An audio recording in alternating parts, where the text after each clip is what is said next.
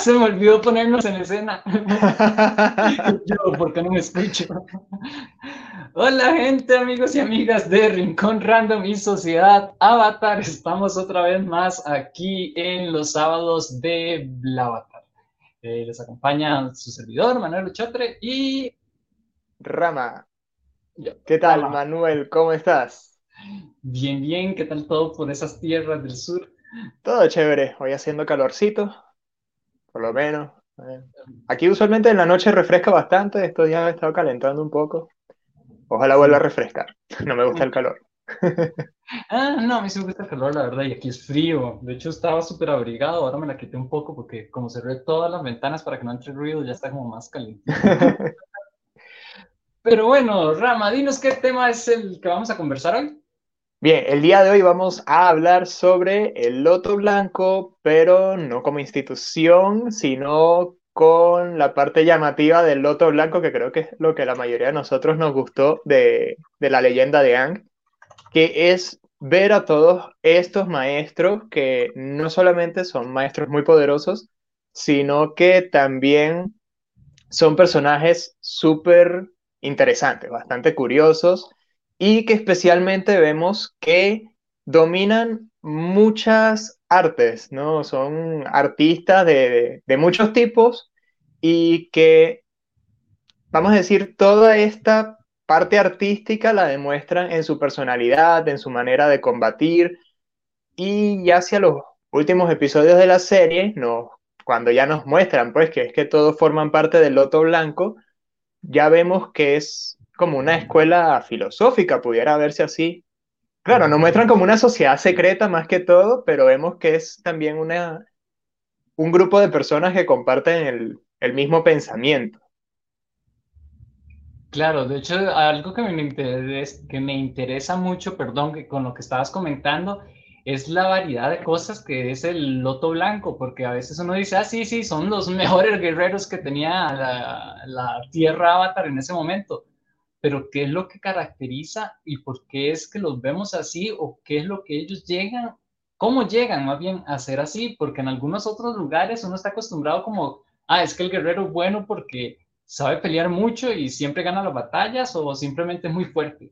Y ya, sin embargo, con cada persona de los que estaban en Loto Blanco, vemos que realmente atrás de ellos había no solo un pensamiento muy fuerte de unidad y todo esto, sino, y de protección y todo, ¿verdad? Todo lo que había en el loto blanco, sino que también la capacidad creativa y la, la vinculación de cosas que a veces uno no, no, vincula tanto, que era como el arte con eh, la capacidad de batalla.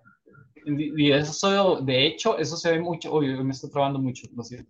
Tranquilo. De hecho, eso se ve mucho en el capítulo de El Maestro de Soca, en el libro 3, Recuerden, aquí hay spoilers por si acaso. con, con, con, este todo el entrenamiento, creo que es como lo más el capítulo más explícito en que se ve todo esto que nos estaba comentando Rama.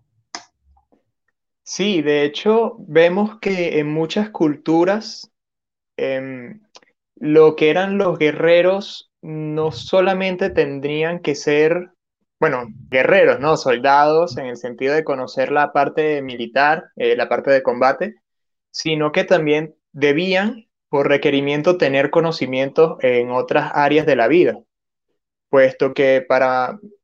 Ahorita vemos que los guerreros o, o los soldados, ¿no? Vamos, ya en sentido moderno, vemos que los soldados se educan o se entrenan solamente como especie de máquinas de matar sin embargo, en las sociedades más antiguas, en otras culturas, eh, los que eran guerreros no eran solamente personas que los entrenaban en la parte militar o en la parte de combate, sino que era toda una clase social de por sí, ¿no? Eran personas que representaban también ciertos valores específicos, los cuales no eran solamente matar, sino, em, vamos a decir, una esencia, ¿no? de personalidad que de hecho actualmente se usa mucho, vamos a decir, en un lenguaje más simbólico cuando decimos que alguien es un guerrero, porque puede que esa persona no haya matado una mosca en su vida, pero es alguien que eh, presenta ciertas cualidades de, vamos a decir, de valentía, de compromiso, de enfrentarse a los obstáculos. Entonces vemos que em, en este tipo ¿no? de, cultura se juntan ¿no? ambas partes, tanto lo que conlleva un guerrero ¿no? como soldado, como esta versión simbólica de lo que es ser un guerrero que, que como digo, ¿no? es parte del, del lenguaje de ahorita. Claro, de hecho ahí ya vemos en los comentarios y empiezan a poner ahí en los comentarios qué opinan ustedes del loto blanco y de todo esto de las artes en el mundo avatar y todas las variedades de guerreros, incluso en el mundo en general, o de, eh, sí, en el mundo general. Y dice Daniel Torres, ¿creen que saque otra serie de Avatar Ang? Eh, yo no creo. no creo. ¿Pudieran? tal vez cortos, digo yo, en algún momento. Que claro, vamos a decir, en los cómics ya como que están en eso, ¿no? Pero así animado, lo, lo, veo poco probable. Sí, yo también, el remake de Netflix, lo más. Ah, bueno. y Salva dice, Olis, Crayolis, Olis, Salva. Qué bueno verle. Salva es una de las moderadoras de Sociedad Avatar. Entonces, la si del grupo. exacto, se iba a decir. Si alguien lo banea, probablemente fue Salva. No mentira. bueno, entonces, volviendo a este tema, me hace gracia ahora que decías eso, porque en la, en la, históricamente, lo que más me viene a la mente, bueno, hay varias, hay varias líneas de guerreros a lo largo de la historia o de líneas líneas militares de esa índole, pero una que me, siempre me llamó mucho la atención, no sé tanto, no la investigué tanto como otras, pero me llamaba la atención, era sobre los samuráis. Los samuráis que ellos eh, realmente practicaban, incluso tenían, perdón, prácticas arduas de caligrafía, algunos, en algunas películas también, eh, más que todo en películas chinas, eh, se ven, o sea, cambiando de país, se, ven, se ven también la importancia de la danza y la música. Hay una película que me encanta, ok, nos vamos a basar en el Loto Blanco, pero me gusta meter a veces películas que son interesantes, que les pueden interesar, eh, que muestra mucho esto que se llama Héroe, Héroe con Jet Li, creo que se llamaba. Que en esta hay toda una escuela de, guerreros, de guerreros incógnitos, o sea, nadie sabe, son como los héroes de cada nación y de los mayores guerreros, pero cuando uno los ve en realidad, cuando digamos se llega a enfrentar con uno de ellos, él está en su cuarto, en un cuarto así, con una luz del atardecer, preciosa la fotografía, y con un, con un pincel y el papel, simplemente haciendo letras y letras, bueno, no son letras, eh, se llaman, ¿cómo se llaman? Kanjis simplemente están haciendo kanjis ahí practicando caligrafía y explican toda la importancia de la, no solo de la caligrafía por hobby o por entretenerse, de que, ay, mira, si lo hago muy lindo, sino de plasmar algo, de enviar algo, transmitir algo incluso. Y en esa película, y si no lo pueden meter spoilers por si la quieren ver, eh, todo se basa en un kanji del nombre del, del, nuevo emperador que llegan, se lo dan y el nuevo emperador descifra toda una conspiración solo por ver el, quién hizo el kanji y por ver cómo fue hecho. Sí, de hecho, ahorita que mencionas los samuráis, justamente era el ejemplo que iba a poner, porque culturalmente em, a los samuráis se les exigía manejar otros tipos de arte, no era solamente el combate, sino que era algo casi que obligatorio, ¿no? Que supieran por lo menos un arte adicional, que no sea de combate, ¿no? O sea, pintura, caligrafía, canto, danza o algún instrumento musical, poesía, de hecho la mayoría de los samuráis eran poetas. Entonces vemos que, que pues sí, o sea, que tenía su razón de ser, que ya la vamos a ir comentando, ¿no? Durante esta transmisión, pero sí, no era algo muy obligatorio porque, vamos a decir, son culturas que se dieron cuenta que las artes nos muestran muchas otras cosas que las podemos aplicar, en este caso, al, al sentido de combate, ¿no? En el caso de los guerreros samuráis. A ver, creo que tenemos comentarios bastantes allí. Sí, de hecho por eso los iba poniendo, para no leerlos todos, porque hay algunos. Pero digamos, eh, me perdí. Ah, bueno, Silvia en YouTube, Silvia Design, nos dice, hola, hola Silvia. Quintín Rodríguez dice algo muy interesante, que de hecho eso no íbamos a profundizar mucho en este tema, creo, pero, pero no se puede dejar a un lado, que es, nos dice Quintín Rodríguez, creo que el verdadero valor del loto blanco perdió sentido con la leyenda de Corra, ya que se mira, pues, mira como una fuerza militar aparte y a cada rato viven derrotando a los miembros. Sí, de hecho, esa es una acotación que quería hacer un poco más adelante, pero ¿por qué no? Vamos a hacerlo ahorita. Porque sí, muchas personas tienen ese, esa opinión, yo opino lo mismo, ¿no? Como que nos nerfearon mucho al, al Loto Blanco en, en Corra, pero a veces es parte de cuando hay cierto progreso y no se respetan las bases, ¿no? Porque vemos que son miembros que, ok, pertenecen al grupo, pero no, en ningún momento nos hacen ver que todavía existe esa filosofía, ¿no? Esa esencia filosófica que sí nos muestran en, la leyenda de Ang. Entonces, obviamente, tú dices, al perder la, esencia filosófica, lo que vas a tener son simples soldaditos. Y vamos a decir, una cosa lleva a la otra. Sí, claro, totalmente de acuerdo. No agrego nada más porque estoy de acuerdo con ustedes dos. Se pierde, eso sí fue una desilusión grande. A mí me encanta Corra, pero eso sí fue una desilusión grande. Eh, Salva, jaja, no manchen, si soy bien linda, sí, Salva, te queremos mucho. Silvia Art dice hola en Facebook. No sé si es la misma Silvia de YouTube. Eh, hola Silvia. Y Melissa, genial. Hola Melissa. Bueno, mm, no sé por, por dónde entrarles y por la parte de la... No, de hecho, hay algo muy interesante que también dices de no solo el arte, sino que la filosofía porque eso también implica mucho, ok, ya no somos guerreros con espadas, pero a veces el simple hecho de, de, de, afrontar ciertas situaciones nos convierte como en cierto tipo de luchadores, pero no en el sentido de ganarle a alguien, sino internos, ¿verdad? Del propio ser, que tenemos que superar cosas y no es que nos vamos a poner contra las personas, que eso es algo muy bonito que me parece que reflejan en Loto Blanco, principalmente con el tío Airo, que es como el personaje que vemos a lo largo de toda la serie, que todo, y con él nos llegamos a conocer casi que toda la historia de él, que vemos de cómo él, de ser un guerrero de, eh, del Reino Fuego y de haber casi que destruido una ciudad y todo, y probablemente haber estado en las masacres, quién sabe cuántas masacres, llega a cambiar tanto que de hecho no me acuerdo si en la serie él llega a matar a alguien. Apenas afronta un par de personas, bueno, excepto en los últimos capítulos, que ahí sí se ponen a todo el mundo, pero lo hacen ya solo cuando llega a ser necesario.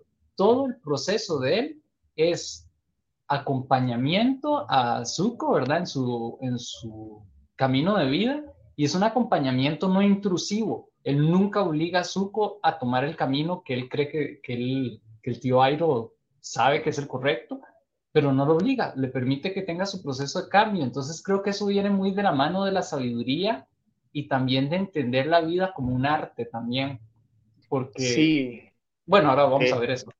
Sí, sí, de hecho esto que dice se relaciona mucho con lo que hablamos en nuestra, en la dinámica de, de Avatar de hace unos días. No de Avatar este, sino el Avatar de los monitos azules. Pueden ver la transmisión por el YouTube de Rincon Random. Eh, que hablábamos justamente, ¿no? De en gran parte de la dinámica sobre esta capacidad, ¿no? Del aprendizaje y que hablábamos también de la importancia de integrar estos aprendizajes y que de cierta manera es como que lo que buscaba Airo con Zuko, ¿no? Porque no era solamente decirle, oye, esto está bien o esto está mal y bueno, ya tienes el conocimiento y técnicamente sabes, sino también darle el espacio a Zuko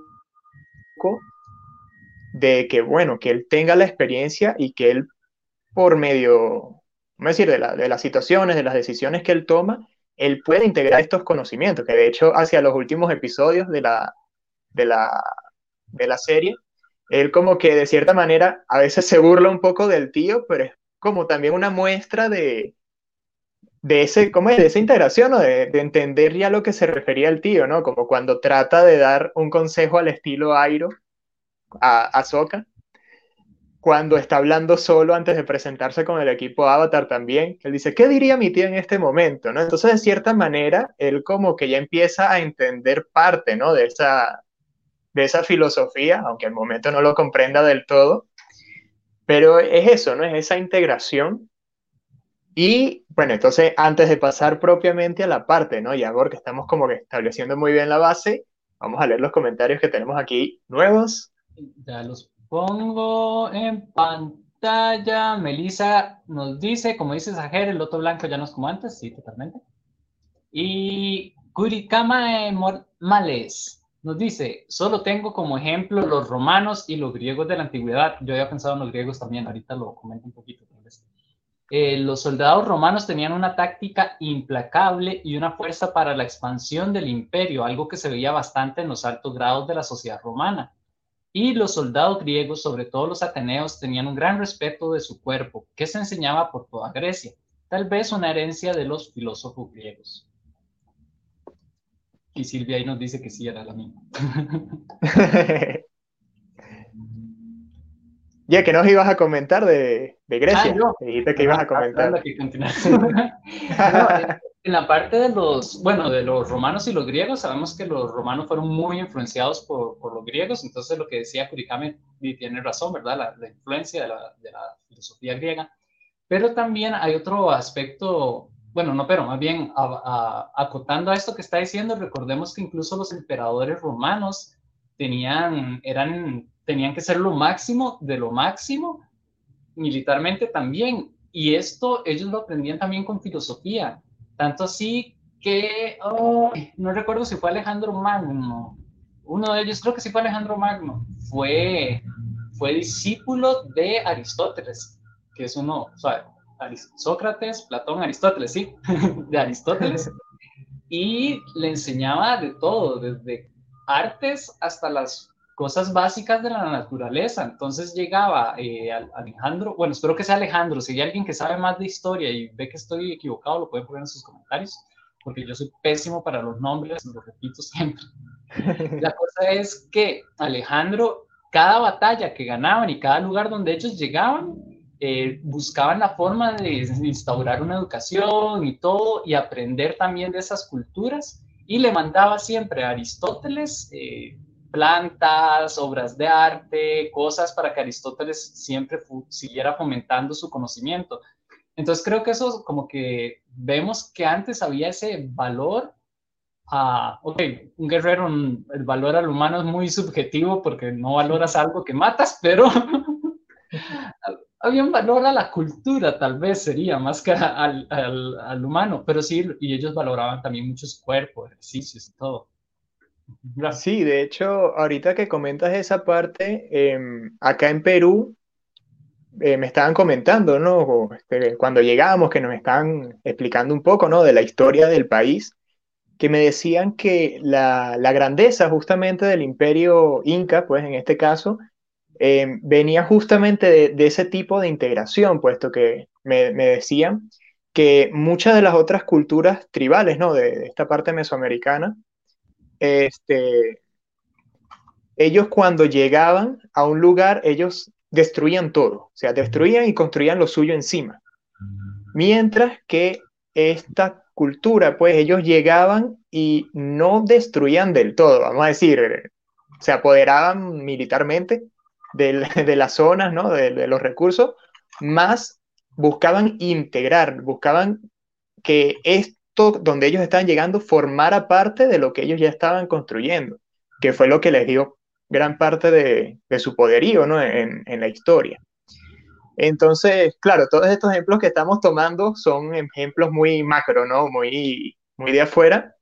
Y entonces, bueno, ya ahorita vamos a empezar a explicar ya a lo micro, ¿no? A lo personal, porque estos son ejemplos desde afuera que nos pueden dar un poco más de idea a que, sobre lo que vamos a estar hablando en un momento, sobre el integrar los conocimientos, ¿no? Porque, em, como hablamos hace poco, no era, no es lo mismo aprender que integrar. Y me vas a preguntar, ok, Rama, ¿cuál es la diferencia?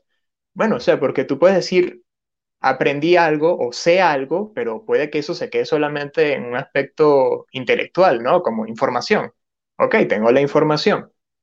Más esa información todavía no forma parte de ti, no es algo con lo que tú actúas, no es algo que, que de alguna manera te influye, simplemente tienes como que los datos allí y, listo. Entonces, esta capacidad de integración es justamente, ¿no? Como en el, ejemplo de, de, los griegos, acá de los incas y muchas otras culturas alrededor del mundo, es que toda esta información que está alrededor de nosotros podamos usarla y nos sirva para construir lo que queremos. Porque, ¿cuál viene a ser el otro caso? ¿no? Volviendo acá a las culturas, ¿no? Las que venían, invadían, destruían todo y estaba ahí la información cultural, estaba la información eh, comercial, económica, artística, ¿no? De, esas eh, culturas antiguas, pero simplemente no les importaba eso y se, con el paso del tiempo se, se perdían. Entonces, cuando ya, cayendo en la serie, porque nos estamos yendo muy lejos. Sí, es el asunto de esta serie. Este, sí, es que este, eso es lo genial de esta serie, ¿no? Que tú te pones a hablar de un tema y resulta que lo puedes ligar con muchísimas cosas, porque es lo bonito cuando, ¿sabes? Cuando realmente te inspiras y quieres construir un mundo que, que evoque algo muy real, ¿no? Porque es muy como en la vida. A ver, antes de empezar, Manuel, vamos a leer los comentarios que tenemos, que está ahí ojeando, tenemos... Comentarios. Dice el loto blanco, Melissa nos dice, el loto blanco de Corra no tenía la sabiduría, de, la sabiduría, eh, es por eso que a Corra, perdón, leí mal, el loto blanco de Corra no tenía la sabiduría de Corra, es por eso que a Corra le chocó. Sí, eso puede ser un, un, factor por el cual a Corra le costara tanto su entrenamiento. Eh, Quintin dice, me gusta su transmisión, ¿qué dicha? es la primera vez en la que me conecto en la que tenga que ver con una serie. Una pregunta, ¿qué les gustaría haber visto en la leyenda Corra sobre el loto blanco? Ahora lo respondemos, terminamos de ver los sí, comentarios. Está, está como larga. El otro blanco, la leyenda de Corra no tenía la sabiduría del loto blanco en la leyenda de Ang. Ah, estabas ah, no. Eso Corra le costó mucho. Es un aspecto que nunca lo habíamos valorado, pero es cierto. Sí, sí. Y Silvia ahí dice, Aristóteles fue maestro de Alejandro Magno después de que murió Platón. Muchas gracias por confirmarnos que estábamos. ¿No es cierto? bueno, entonces, ya propiamente en la serie, em, durante el transcurso de la trama nos van dando ciertas pistas del loto blanco, la famosa pieza del loto de Paixó, del tío Airo. Este, vemos el símbolo en varias otras partes, en el segundo libro nos muestran ya directamente, nos dicen que el Tibairo forma parte del Loto Blanco, más no nos dicen mucho más, sino hasta el capítulo El Maestro de Soca, donde ya nos dan un vistazo más profundo, ¿no? De lo que va esta filosofía, que una vez con este capítulo es que tú puedes empezar a unir los puntos con los personajes anteriores, el Rey Bumi, el tío Airo, John John, porque todos ellos tienen una filosofía muy marcada de la vida, ¿no? Y vemos que en sus respectivos capítulos nos hablan de temas muy específicos que pueden en un inicio parecer separados, ¿no? Como que no tienen relación entre sí, pero cuando llegamos a este episodio, el maestro de Soca, vamos a decir, nos prende el bombillito, ¿no? Nos muestra la conexión entre estos personajes y todas las cosas que nos dicen. Entonces, cuando hablamos de, este, este grupo, ¿no? El Loto Blanco, y como decíamos para la transmisión de hoy, ¿no? Más allá del arte, porque vemos que cada uno, de cierta manera, eh, tiene una sensibilidad muy desarrollada en diversos aspectos de la vida, que nosotros lo podemos interpretar desde afuera como sabiduría, una manera de, resumirlo, ¿no? Son personajes que transmiten sabiduría. Pero según lo que ellos hacen personalmente, vemos que es una apreciación de las artes, ¿no? Una apreciación del mundo, porque hay que ver que también el las artes son un reflejo tanto de lo interno como del mundo externo. Vamos a decir, es como un punto medio. El tío Airo, para él, el té es un arte. El hecho de preparar un té es un arte.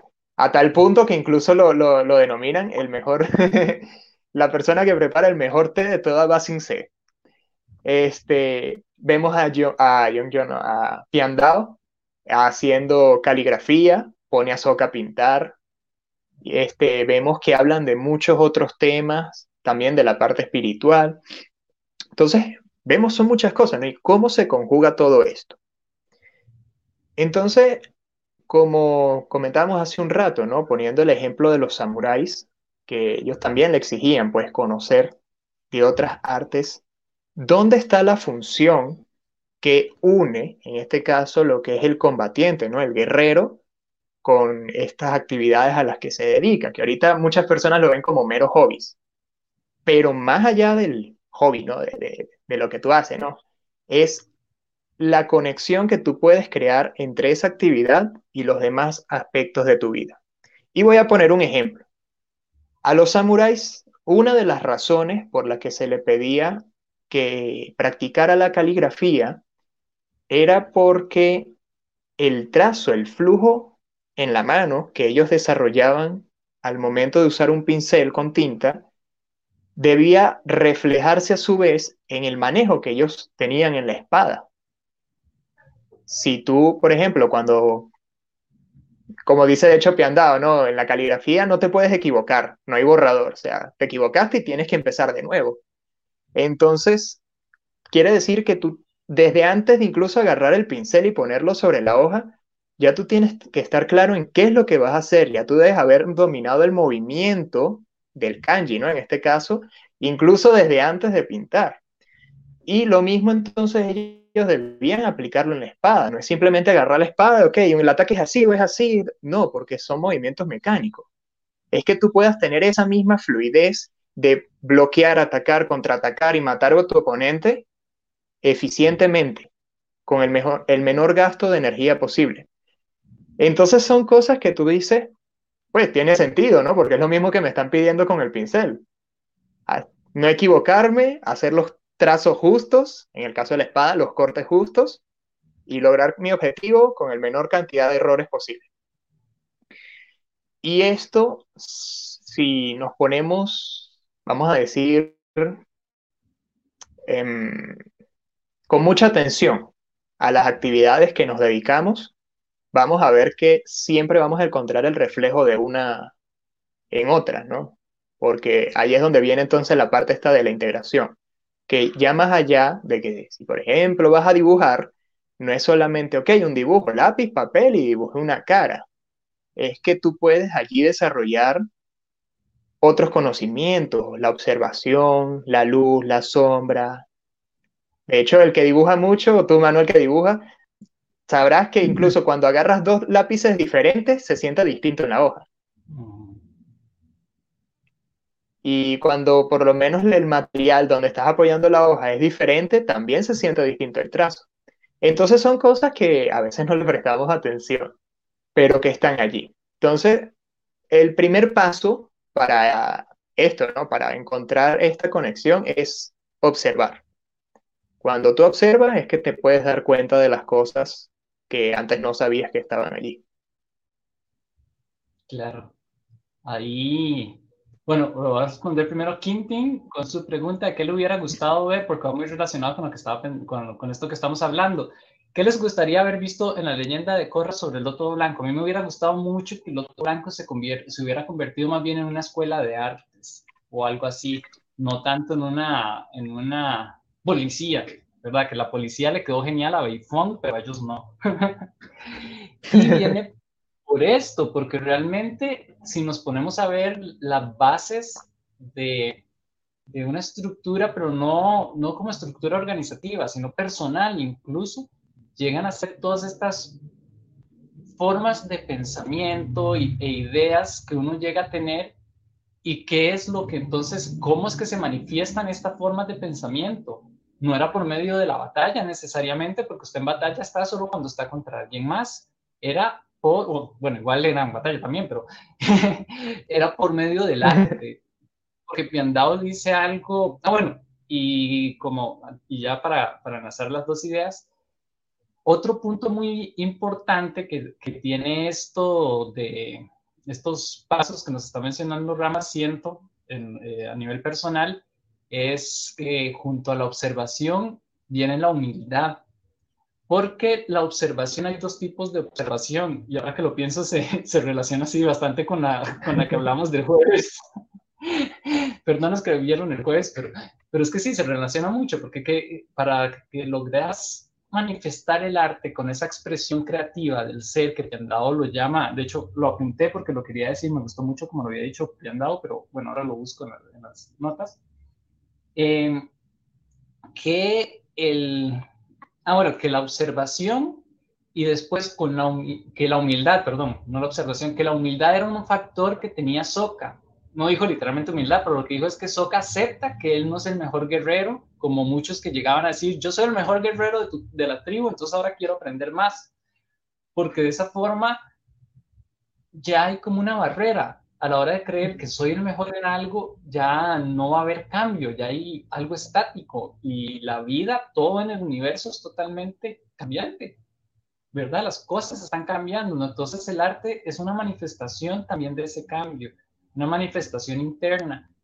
Y no solo el arte como técnica, porque muy bien, sí, tenemos los pintores, qué sé yo, Rembrandt, Da Vinci, muchos pintores que nos encantarán, y escritores y cineastas, pero verlo como a nivel interior, porque a veces vemos que los hobbies son una forma nada más para entretenerla y pasar el tiempo.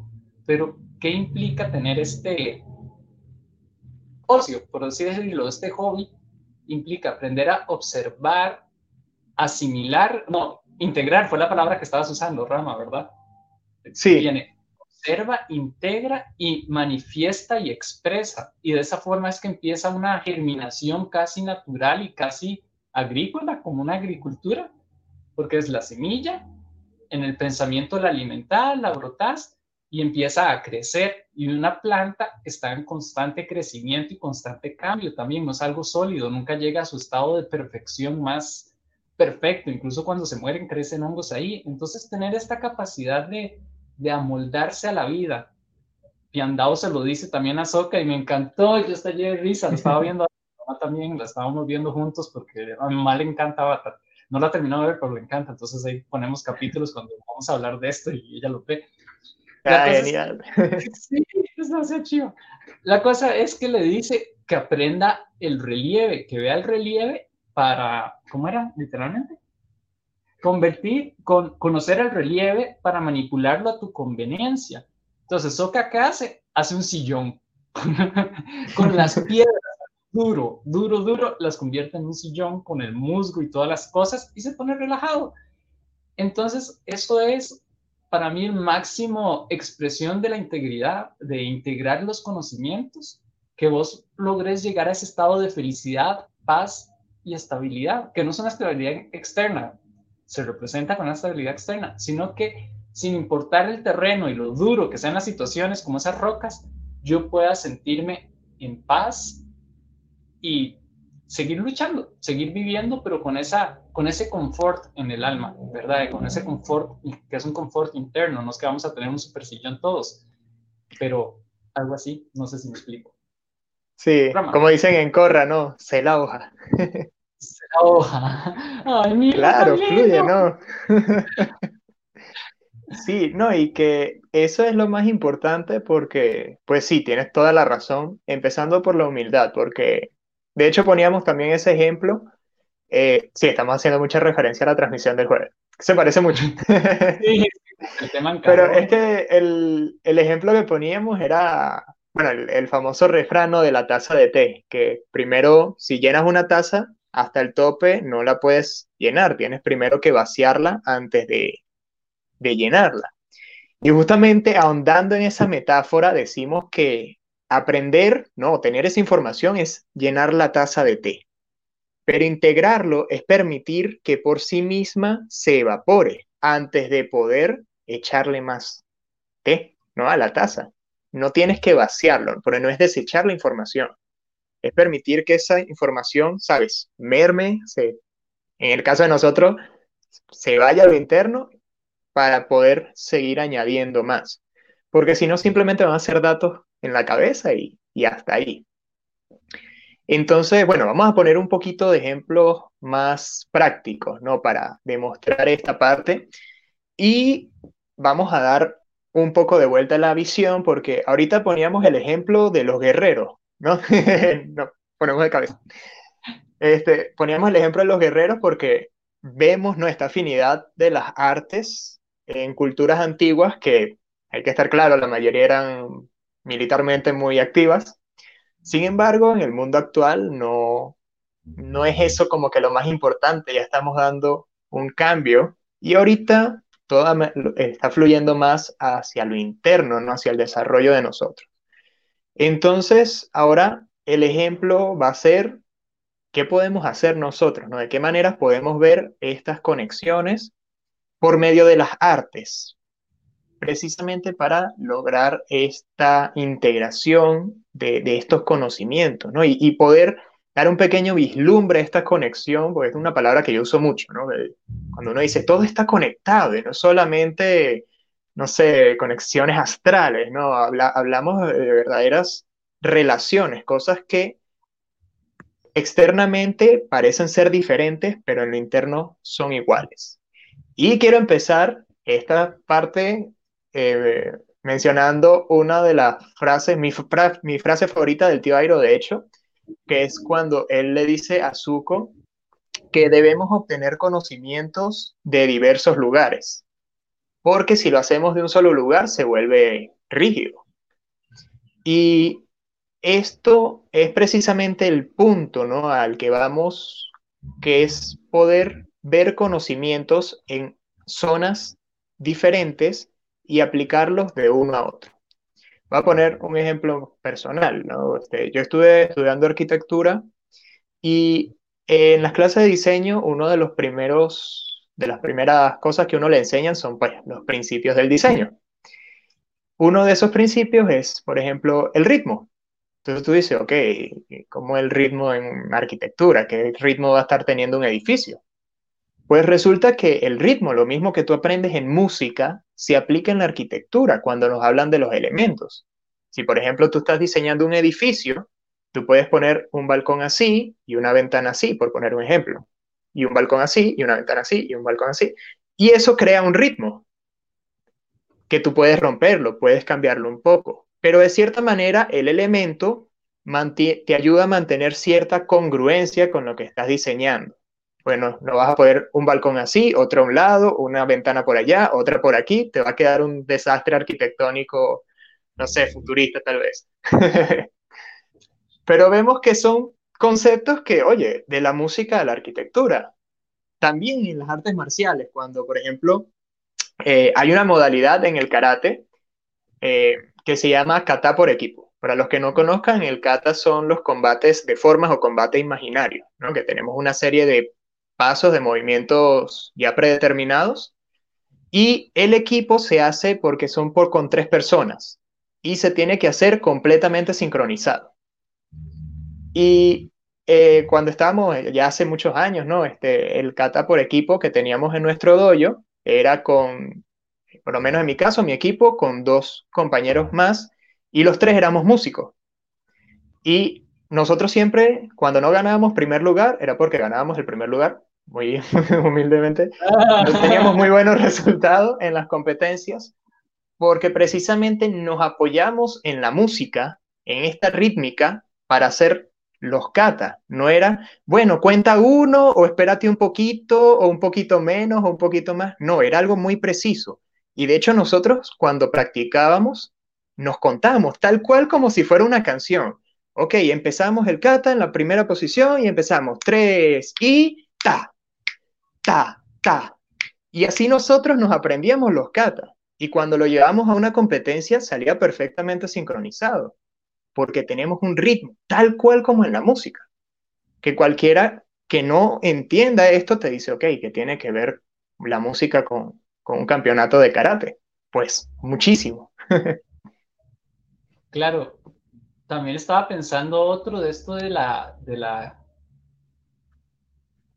de la forma de expresión, porque si nos ponemos a ver de todo esto las artes marciales, eso de las catas es una, un combate imaginario, como lo decías, pero que ayuda a generar una, incluso una memoria instintiva, rara, eh, corporal, que le dicen, creo que le llaman así, ¿verdad?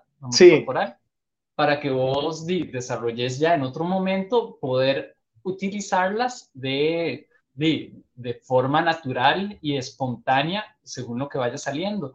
Entonces creo que eso también se vincula mucho con la parte de lo que es eh, en este tema, ¿verdad? En esto del arte, porque el arte vos, cuando estás empezando, iniciándote en el arte o en cualquier, o en las artes marciales o incluso en la cocina, en cualquier cosa para la vida, por eso quisimos tocar el tema del arte, porque en realidad funciona para todo en la vida.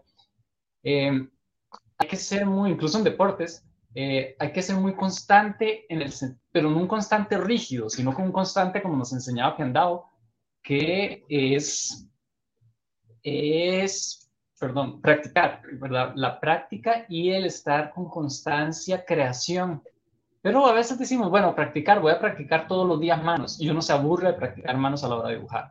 O voy a practicar todos los días, qué sé yo, X cosa y por estar siempre con esta forma rígida, habrá gente que le sirva, a mí no me sirve en lo personal, pero hay gente que sí, ¿verdad?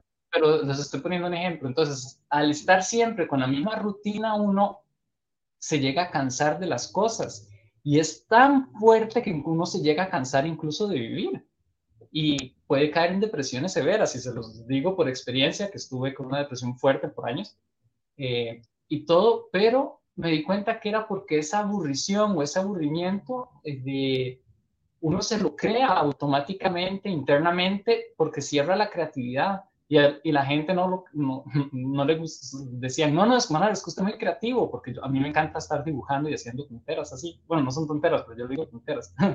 Rayonazos y cosas. Ahí pongo uno en Instagram, pero para poner uno en Instagram dibujé como 20 mil más porque quería. Pero la creatividad no solo es eso, la creatividad es saber cómo construir con la vida y llevar este ritmo que nos estaba diciendo Rama de la vida, porque la vida en sí tiene un ritmo, a veces un poco más acelerado, tiene crescendos como la música, luego viene piano, luego viene de diferentes formas, entonces tenemos que aprender a bailar con esto. Entonces, lo que, ah, pues, creo que dije muchas cosas y no he llegado como al grano. Lo que quería decir con esto es cómo crear la creatividad en la vida para llegar a que la vida sea una obra de arte nuestra. Entonces, esta rigurosidad nos llega a crear esta monotonía en la vida. Eh, ¿verdad? Les ponía el ejemplo de siempre dibujar cabezas o siempre dibujar manos, que no está mal, pero de repente yo siempre pienso de una manera, qué sé yo, que se viene la lluvia, no, en en su zona de Perú no llueve, voy a poner otro ejemplo que rama, donde no llueve, pues no saben. Eh, qué sé yo, que se me, un perro, majé la caca de un perro, ejemplo perfecto, yo creo que todos majado la caca de un perro. Entonces, yo siempre reacciono como enojándose. Uno siempre se enoja cuando pasa X situación, hasta algo tan absurdo como majar la caca del perro.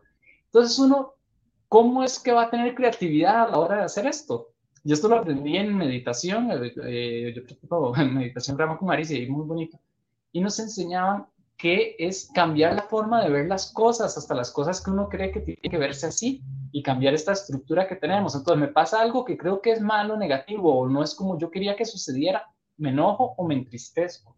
Entonces empezamos a crear la misma monotonía. Es como si alguien Imagínense si Da Vinci hubiera hecho solo Mona Lisas toda su vida, toda, toda, toda su vida haciendo la Mona Lisa. Deja de ser la gran obra que es. Entonces, toda la vida, yo majando una caca de perro y enojándome, ¿qué llega a suceder? Y lo, llegamos a hacer el enojo instintivo. Entonces pasa otra cosa similar y me enojo ya por puro instinto. Entonces, lo que hay que hacer es aprender a moldear muy bien. La próxima vez, sé que me enojo, hay que observarse, ¿verdad? Los pasos que hablamos uh, más atrás. Observarse muy bien, muy bien. ¿Cuál es esta monotonía que estoy creando? ¿Dónde está la barrera de mi creatividad?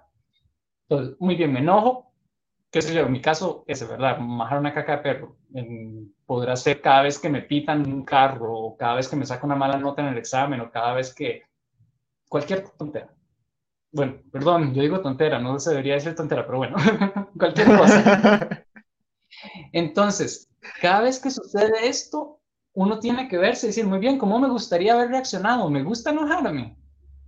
Yo creo que a la mayoría de las personas no le gusta enojarse porque después de enojo viene sufrimiento y después caemos al lado oscuro.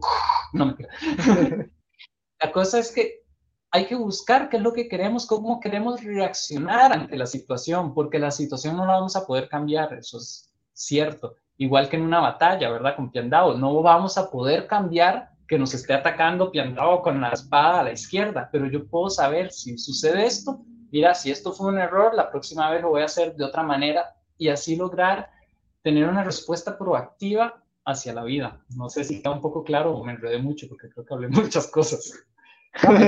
no, no, de verdad que está bien claro, porque pues eso es lo importante, ¿no? Observar. Salvat nos dice sabiduría. Eh, sí, ¿verdad? Se le prende la chispa de sabiduría. Nada más que él, él se hace loco, pero, pero sí. cuidado. No, no, broma. No, y, pues sí, tienes razón, ¿no? Porque lo más importante es eso, esa, capacidad de observación, porque es el primer paso, ¿no? Y vemos que esta misma capacidad de observación, ¿ves? También tiene sus conexiones, porque no es solamente en el arte con lo que voy a dibujar, es que el hecho de tú tener la capacidad de observar te permite incluso observar tus emociones en algún momento. Te va a permitir, te va a abrir las puertas para otros casos, ¿no? Como decía, ¿no? En este caso, emociones negativas, la ira, por ejemplo, te va a dar la apertura que necesitas para, para manejar la situación. Entonces, ese viene a ser el primer gran elemento que vamos a necesitar cuando nos queremos empezar a abrir ¿no? a, este, a esta nueva visión, y valga la redundancia, ¿no? una visión y tienes que saber observar. De hecho, se dice mucho en el yoga, ¿no? Que una, una cosa es ver y otra cosa es observar. De hecho, en, la parte del yoga se dice mucho, tienes dos ojos para ver y un tercero para observar, ¿no? Vamos a decir, el, ojo de la mente, que más allá de un tercer ojo que te vaya a salir literal en el centro de la frente, es tu capacidad de precisamente cambiar tus perspectivas, abrir tus perspectivas y poder tener otra visión de, las cosas. Em, siguiendo pues con los ejemplos que teníamos, ¿no? Cómo podemos también ir buscando. Eh, el segundo paso viene a ser, que de hecho lo, lo mencionaste momentáneamente, Manuel, que es hacer varias cosas. no estancarnos en una sola cosa. Porque cuando repites lo mismo, caemos justamente en lo que nos advertía el tío Airo. Estás queriendo sacar algo cada quien personalmente sabe qué quiere de la vida, pero lo estás buscando en un solo sitio y lo que pasa es que te vas a volver rígido, insípido, ¿no? No va a tener, ¿sabes?, sabor la vida porque estás haciendo lo mismo, literalmente. Entonces, una de las cosas es probar cosas nuevas, hacer cosas nuevas, ver que cuando tú te dedicas a las artes no es necesariamente que te vas a dedicar a ser pintor o vas a ser músico, es que literalmente todo lo que haces lo puedes convertir en un arte. Cocinar es un arte, trabajar puede llegar a ser un arte, incluso el dormir puede llegar a ser un arte, ejercitarnos, Este, el comer, el acto propiamente ya de comer puede ser un arte. Entonces, de hecho, los japoneses lo tenían bien claro en esto porque muchas de las cosas que nosotros vemos como comunes, los japoneses tenían, vamos a decir, toda una escuela enfocada solamente en ese aspecto, el famoso do de los japoneses. La palabra do significa camino. Por ejemplo, karate do, el camino del karate, el camino de las manos vacías. Entonces, vemos que entre estos do de los japoneses está no me acuerdo ahorita el término en japonés, pero están, por ejemplo, el hecho de hacer té es todo un arte, no toda una ciencia para los japoneses. La caligrafía, o sea, el escribir, algo que nosotros hacemos todos los días, es un camino por sí mismo. El Ikebana, que es el, los, arreglos florales, tiene también su, como digo, ¿no? Su ciencia slash arte, porque es un estudio de realmente cómo funciona eso, porque se va a las bases de la vida. O sea, que cuando nos ponemos a ver el ritmo, el ritmo no es algo de la música, no es como decía tampoco de las artes marciales ni de la arquitectura. El ritmo es un principio de la vida. Y el ritmo tú lo puedes encontrar en todo lo que hagas. Y así como este, ya cada quien irá descubriendo qué otros principios hay allí. Esto se, se nos va un poco de las manos con el alcance de esta dinámica. Pero el punto es, primero, saber que eso está allí, y se lo podemos decir con toda la, honestidad del mundo y con conocimiento de causa de que esos principios están allí. Y la cosa es buscarlos, pues. Seguimos con los ejemplos. Cuando tú vas a cocinar, el hecho, como dicen las abuelitas, ¿no? El amor es el ingrediente secreto. El hecho de que tú vayas a cocinar con cierta intención, con cierto estado emocional, puede cambiar el sabor de la comida. Que tú dices, ok, estoy combinando lo mismo. Y de un sentido, a decir, científico, tú puedes decir, pues sí, debería saber igual. Pero es que estamos claros, cuando alguien cocina de malas, la comida no sabe igual. Entonces, ¿cómo tú explicas eso, no? Quiere decir que hay algo más, que tal vez no lo podamos medir con algún instrumento tecnológico, pero tenemos que estar claros, eh, hay algo más allí, porque en efecto tu percepción de la comida cambia en ese momento. Ahora también, en esto mismo, hay artistas, hay personas que logran entender esta ciencia del, de, la cocina, ¿no? El cocinar, y que no solamente dependen de la suerte del, del ingrediente secreto del amor, sino que son capaces también de amplificar esto, ¿no? De, de que cualquier mínimo detalle que ellos pongan, las cantidades de los condimentos, hasta el cómo cortan los, la forma en que cortan los vegetales, por ejemplo, ellos saben que eso puede alterar, alterar el sabor de la comida. Y pues así es todo. Todo lo que hacemos, todo lo que nos dedicamos, tiene su sabor y el hecho de estudiarlo, de abrirnos a observar estos principios y aprender también a aplicar estos principios, porque como decía, no, no es solamente saberlo. Oye, yo sé que el ritmo está en todas, pero ¿cómo tú lo aplicas en tu vida, no? ¿Dónde tú estás conscientemente usándolo?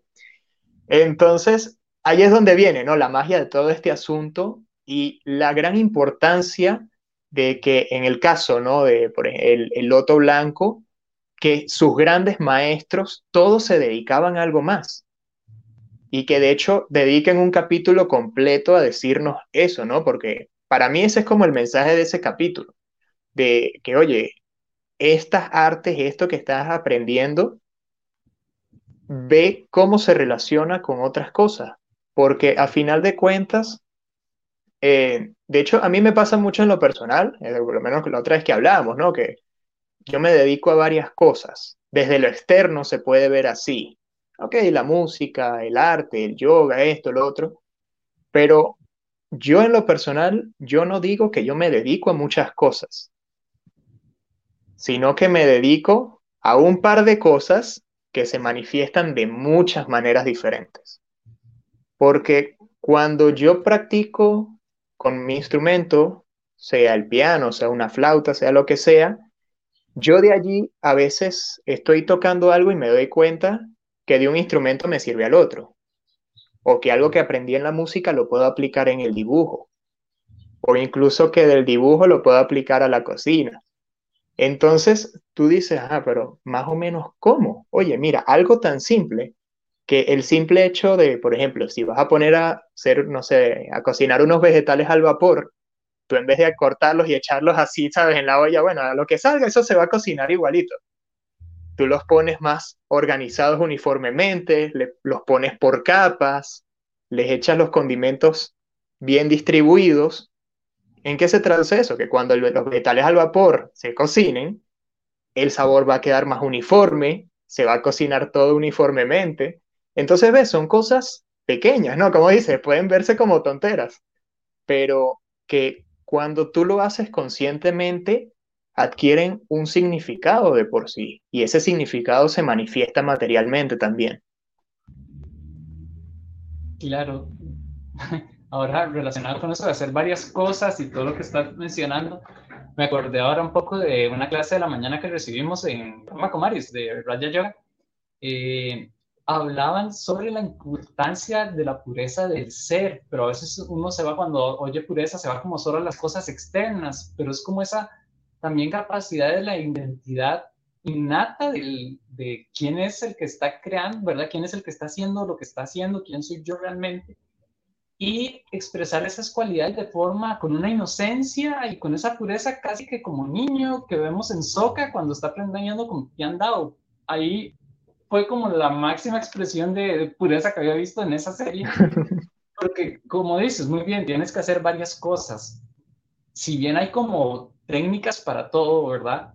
El piandao le dice, muy bien, haga su nombre. Y Soka es, mi nombre, es poner mi identidad en el papel. Sí, él se llena la cara de tinta sin querer.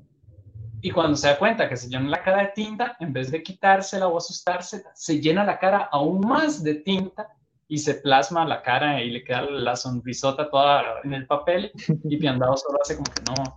Después cuando... ya vieron el techo.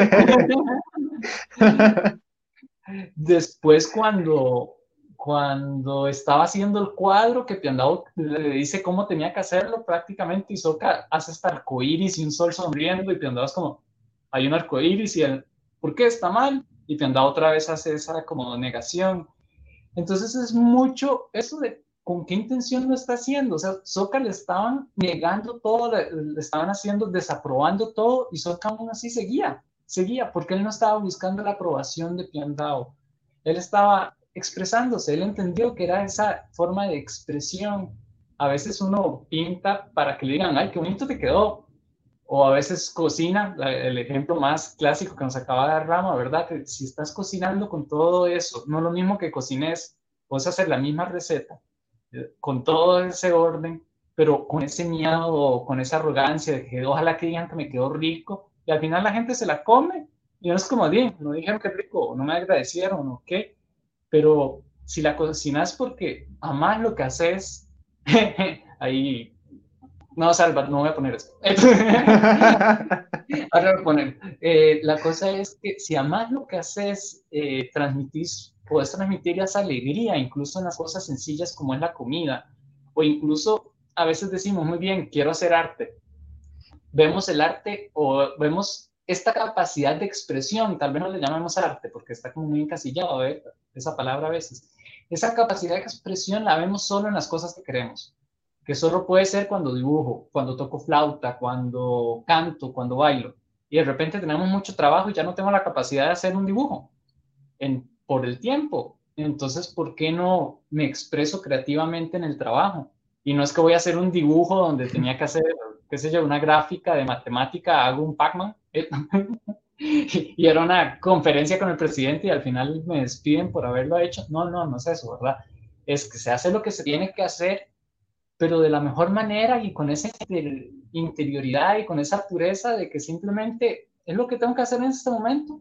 Lo hago feliz y con mis cualidades. Soca en ningún momento reclamó de que, ay, tengo que hacer caligrafía. No, yo no la quiero hacer. Él preguntaba, ¿por qué la tengo que hacer? Por esto. Ah, y la hacía. No sabía, la hacía, no le importaba. Tenía que hacer una espada, la forja. En ningún momento vemos a Soca recibiendo clases de forja. Y aún así, él le pone todo su amor y su empeño. Él iba a saber usar espadas, no a saber hacer espadas, y aún así las hace. Entonces creo que esa creatividad y esa versatilidad que le llama también Piandado en la vida, hay que tenerla no solo en el arte, muy bonito, pero es muy bohemio y tan bohemio que lo sacamos de la realidad, sino que también aplicarla ahí, ¿por qué no? En una conferencia de prensa, en, en relaciones humanas, en todo. Entonces creo que como para ir cerrando, porque ya por tiempo pensaba decir eso. Sí. ¿Qué opinas, Rama? O ponemos un poco los comentarios. Sí, de hecho, bueno, para cerrar aquí la, la idea, antes de ver los comentarios finales, este, bueno, creo que lo más importante de todo es precisamente eso que dice, ¿no? De la, la parte interna, ya como expresión Y pues sí, no, no ver el arte como solamente la actividad, ¿no? El, el hobby, sino ver como esta expresividad creativa, pero lo que fluye de adentro, ¿no? No, no es que voy a hacer, ah, como soy artista es porque tengo que dibujar, no, más bien es al contrario. O sea, yo dibujo porque es algo que me nace de adentro, no, no porque tenga que hacerlo por algo externo. Es similar al ejemplo que ponías de la comida, ¿no? Voy a cocinar porque la gente, ah, porque quiero que me digan que cocino rico, ¿no? O sea, es porque se supone que tú disfrutas el cocinar. Y aquí es justamente, ¿no? Ya la, la parte importante que le dice Piandao a Soka, que le da dos frases súper importantes. Este, una, que, que, la mencionabas ahorita, ¿no? Que es de que, bueno, lo, que el arte es una manifestación de, de lo que tú eres, ¿no? De, tu esencia. Y por otro lado, eh, en el caso que él le dice que cuando descubre que, bueno, descubre entre comillas, ¿no? Que les hace saber que él sabía que no eran del, de la nación del fuego, ¿no? Sino que era de la tribu del agua, que él le dice, ok, el problema no es ese, porque este, las artes no pueden encasillarse en una sola nación. Y de la misma manera tenemos que ver aquí, ya no como naciones, ¿no? Sino podemos verlo como oficios o como personalidades, ¿no? Porque, no, como yo soy un tipo serio de negocios, yo el, el arte es para, para hippies locos y, y eso no va conmigo. Y viceversa, porque de cierta manera eso puede ser una manifestación artística, ¿no? Como, o como dices tú, creo que es más apropiado, ¿no? Una manifestación de, de tu expresión interna.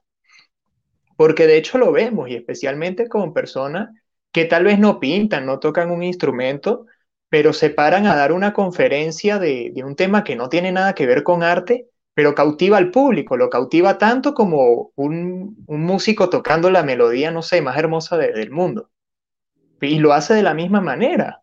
Y tú dices, oye, pero está hablando, no sé, de, de economía, está hablando de política, tal vez, pero tiene la gente embelesada con lo que está diciendo y eso de por sí es esa, ¿no? Esa expresión interna porque está poniendo su esencia en lo que hace. Y aquí entonces viene, ¿no? Esa no limitante, o sea, no tiene que ver con lo que te dedicas, no es que si te vas por un deporte o por la música o por las ciencias, porque todo puede convertirse en una expresión artística, porque al final es lo que surge de nosotros, ¿no? Todas estas capacidades que como mencionábamos, lo vemos en los miembros del, del Loto Blanco, esta capacidad de apreciar la belleza en las cosas de la vida, esta capacidad de, de sentir también, ¿no? El arte, así como el tío Airo con el té, que para él el té es su vida, ¿no? Y es algo que tú dices, oye, el tipo es músico, es soldado, es de la realeza de la Nación del Fuego, que en el momento era como que la, la nación más grande de, del mundo, pero para él lo más grande era el té. Pues eso está bien, porque tú te pones a ver, y él en su esencia, el tío Airo, es té. Es eso. Es delicadeza, es firmeza, es el, el, hacer las cosas con mucho conocimiento, porque aquí hace tiempo estaba leyendo sobre el té, ¿no? Aquí para, para complementar más la idea, antes de cerrar, y el té uno usualmente pone a calentar agua y echa una bolsita, pues resulta que eso no se le dice té, eso se le llama infusión porque el té se hace realmente con hojas secas, donde tú tienes que pasar el agua en una canastita, que el agua eh, deje caer, vamos a decir, el residuo, ¿no? El sabor de, las hojas. Y especialmente el té de jazmín, resulta que tienes que hacerlo en una eh, temperatura específica, en un rango de temperatura donde no es como, como te digo, no, como hace uno, pones a hervir el agua y pones el té y ya tú sabes que tienes tu agüita sabrosa y le echas un poquito de azúcar. No, sino que resulta que tienes que poner las hojas separadas del fondo, tienes que echar el agua, tienes que dejarlo que como que al límite en que del, del, de ebullición del agua que caliente bastante, pero que no queme las hojas, porque si no se pone amargo. Y si está muy baja la temperatura, no suelta el sabor. O sea, toda una ciencia.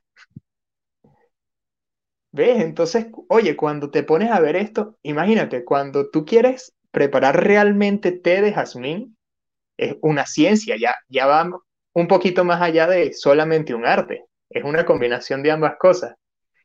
Y pues ya dando cierre, creo que esto viene a ser como que la esencia, ¿no? De, las personalidades de, este grupo. Claro. Qué interesante los tejos, Oh. bueno, entonces... Tenemos unos comentarios allí, creo. Vamos a leerlos para responder antes de cerrar. Si quieres, lees porque se me perdió. Aquí está ya. Aquí, bueno, hubieron una, una, un foro de qué era el loto blanco, de que el loto blanco tenía como misión eliminar el avatar, y ahí dijeron que no, que ese era el loto rojo.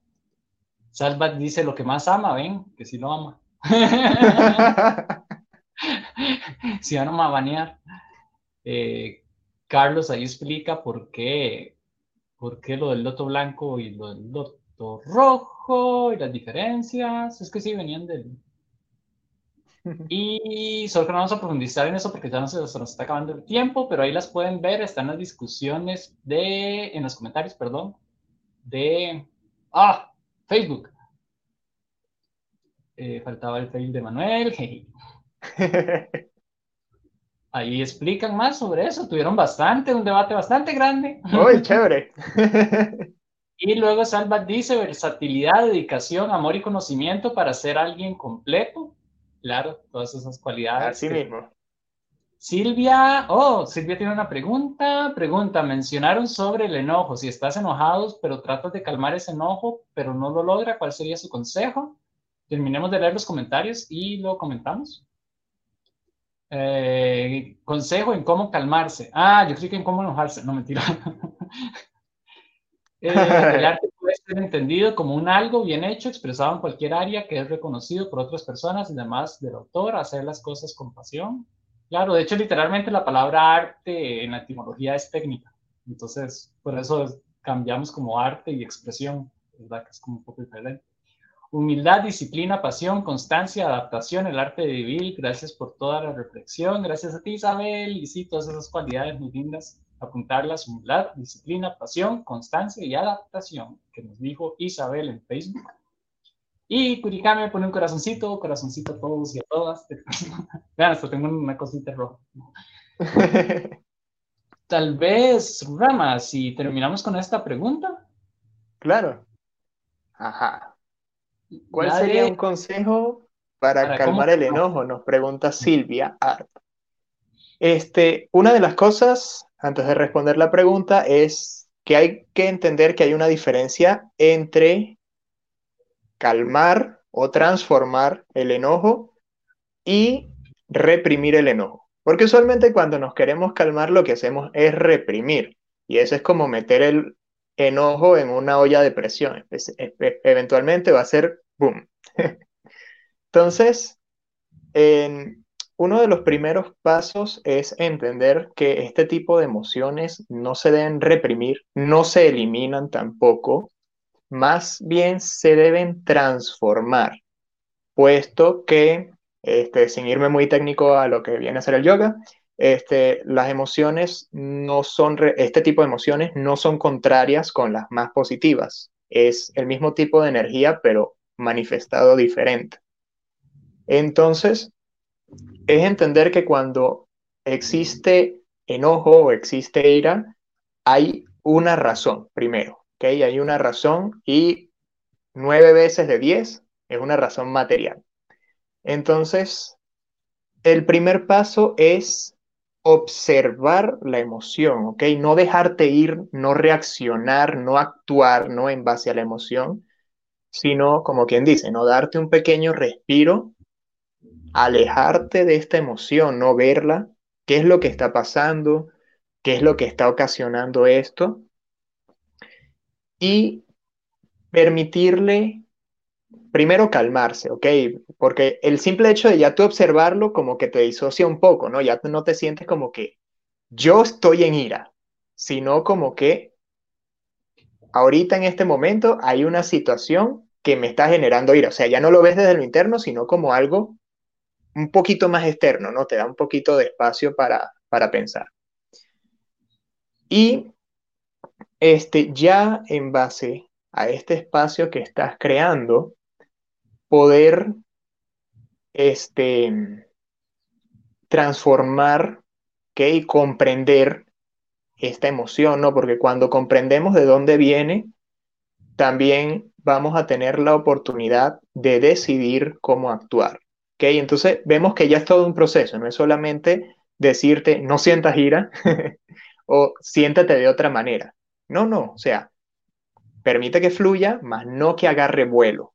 ¿ok? Sepárate un poco de ella, permite que fluya un poco, pero que puedas dirigir también tus acciones de ser necesario. Mira, tómate un respiro, cuenta hasta 10 o cuenta hasta 100, lo que te, sea más útil.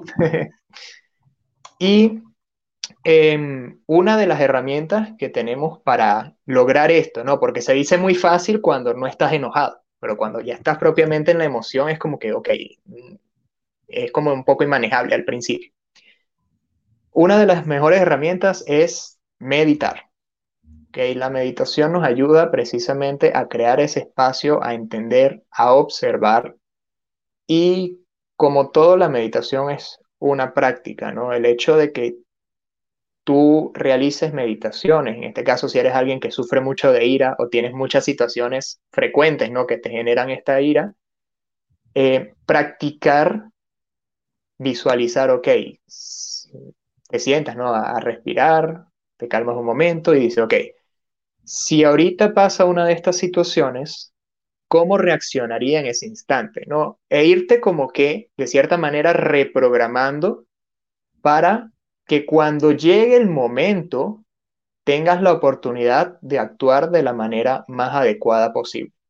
Porque como todo, en lo, textual es fácil, pero se requiere una práctica, ¿no? Viene a ser como las artes marciales de las emociones.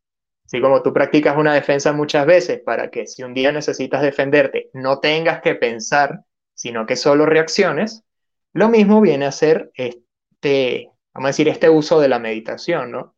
Que cuando haya una situación que te pueda generar ira, tú reacciones no con la emoción, sino que reacciones con estos pasos que te van a permitir transformar esta ira. Ahora, Manuel, si quieres complementarnos un poco. Usted digo así las palabras exactas que yo estaba pensando. la, parte de artes marciales, yo, ay, las artes marciales, ah, mira, está diciendo, sí, sí, para qué. no, no, una, solo una cosita más, porque era literalmente lo mismo. Pero una cosita más, eh, recalcar en la importancia de la meditación, pero que no es una meditación de poner la mente en blanco, que a veces se cree eso, ¿verdad? Que, y que lo hemos mencionado en programas anteriores eh, es más bien una meditación. A mí me gusta mucho el, bueno, practicamos diferentes tipos de, meditación cada quien, pero a mí me gusta mucho lo que es el Raja Yoga, porque eso quiere decir eh, yoga, la unión, y Raja de soberano. Soberana viene de la palabra como rey, más o menos. Entonces, lo que significa eso es que uno puede ser autosoberano o autosoberana de sus propias emociones. Sin embargo, como estaba diciendo Rama, requiere mucha práctica, pero una, una práctica, recuerden, suave. Y suave no en intensidad, sino que suave en el sentido de con dulzura con uno mismo y sabiendo los límites de uno. Es decir, no voy a intentar correr 100 kilómetros el primer día que voy a salir a caminar. Entonces lo mismo con la meditación, no voy a intentar pasar 5 horas sin dormir si con dos minutos que medité ya me siento un poco mejor, porque hay gente, y a mí me pasa, y me, me, pasaba mucho cuando estaba empezando principalmente, que me estresaba cuando meditaba, porque tenía ese preconcepto de que meditar era tener la mente en blanco, digamos, o sentirme en paz en ese momento, o cosas así como muy específicas. Sin embargo, con el Raja Yoga en Rama Kumari fui aprendiendo que meditar es incluso una forma de expresión en silencio del propio ser con el propio ser y también con una, con una energía que le llaman algunos la fuente o Dios, ¿verdad? Y cada quien, cada creencia la ha llamado diferente, pero esa expresión interna de amor y paz se tiene que manifestar primero en uno. Entonces, ¿por qué? Porque si me enojo con algo que sucede que como nos decía Rama, nueve de cada diez son materiales o son externas, cosas externas, es porque hay algo insatisfecho, insatisfecha dentro de mí, que quise tal vez tener control o quise tal vez que me trataran bien o algo así, pero cuando uno está con ese poder y con toda esa expresión y esa llenura de paz, dulzura, de amor, con esa pureza interior, incluso uno puede tener esos momentos y actuar de acuerdo a lo que es mi naturaleza, así como, como salía una vez más en, en, Avatar, como hacía Sokka. En vez de sentirse triste porque le, lo negaban, él seguía actuando. Entonces es lo mismo, en vez de enojarme por esa reacción, voy a hacerlo. Sin embargo, ¿verdad? En ese paso de observar, me gusta quitar una parte que es la de auto sabotarse, tal vez, que a veces creemos que es como, hoy hice esto mal y se enoja uno por haberse enojado, entonces se está volviendo a enojar, entonces como que a esa olla de presión, en vez de quitarle la tapa, le estamos subiendo el fuego.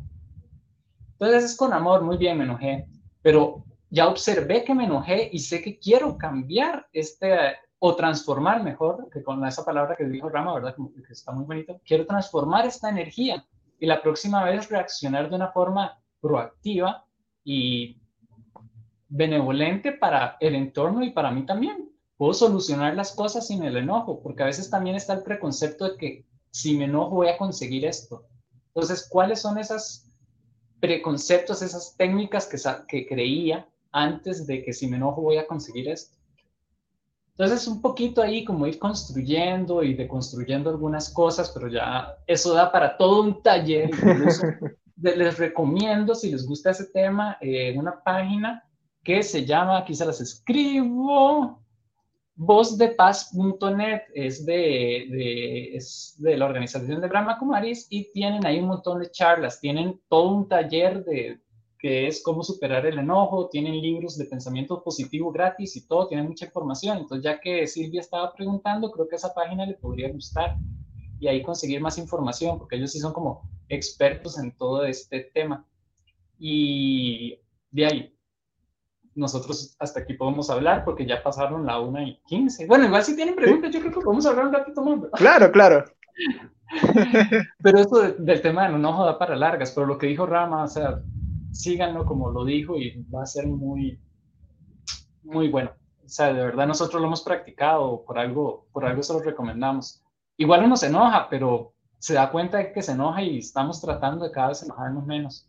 Sí, esa es la idea, porque es, es algo muy progresivo.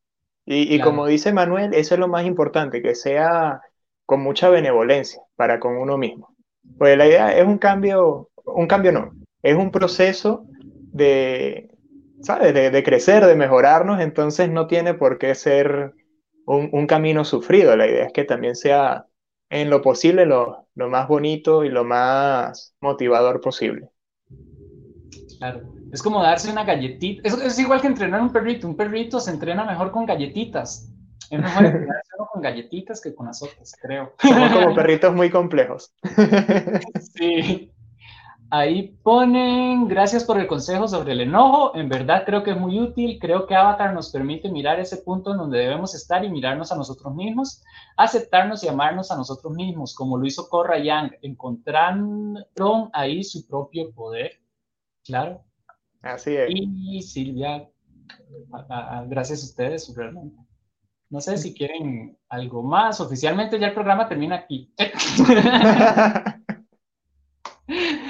Hoy el tema de la creatividad y el arte vemos que realmente da para mucho y da para la vida y vean, esto Rama lo dijo en el primer programa y se me quedó muy, muy, muy claro y me gustó mucho. O sea, todo esto es para que aprendamos a ver más allá de todas las cosas. En todo se pueden encontrar mensajes, pero hay que saberlos desmenuzar esos mensajes, no solo ser receptores pasivos, sino aprender a ser receptores activos y de cómo me va a servir, cómo me puede servir a mí algo tan simple como una serie animada de Nickelodeon en el 2007. Eh, y probablemente podemos sacar muchas enseñanzas de, de, estas cosas y en la vida en general. Entonces, Al final de cuentas, el, el, arte es un reflejo de la vida. Y mientras mejor es la calidad del arte, más eh, significado tiene. Claro, claro. Bueno, entonces muchas gracias por haber estado con nosotros aquí. Hoy nos encantan estos programas y estar con ustedes. No sé, es muy bonito, Black. Sí, no, y compartir estos temas. A mí me pasa que estoy en la semana, es como que, uy, ya, viene el sábado. Sí, sí, sí, sí, ver sus comentarios y todo. Bueno, ahí con Salva, Silvia y los que más hemos hablado, pero cada vez se mete más gente a hablar. Un día deberíamos hacer una tarde de té. Solo hablamos entre todos para ver cómo están, esperamos que estén bien. Bueno, entonces hago ya el cierre oficial. Sí.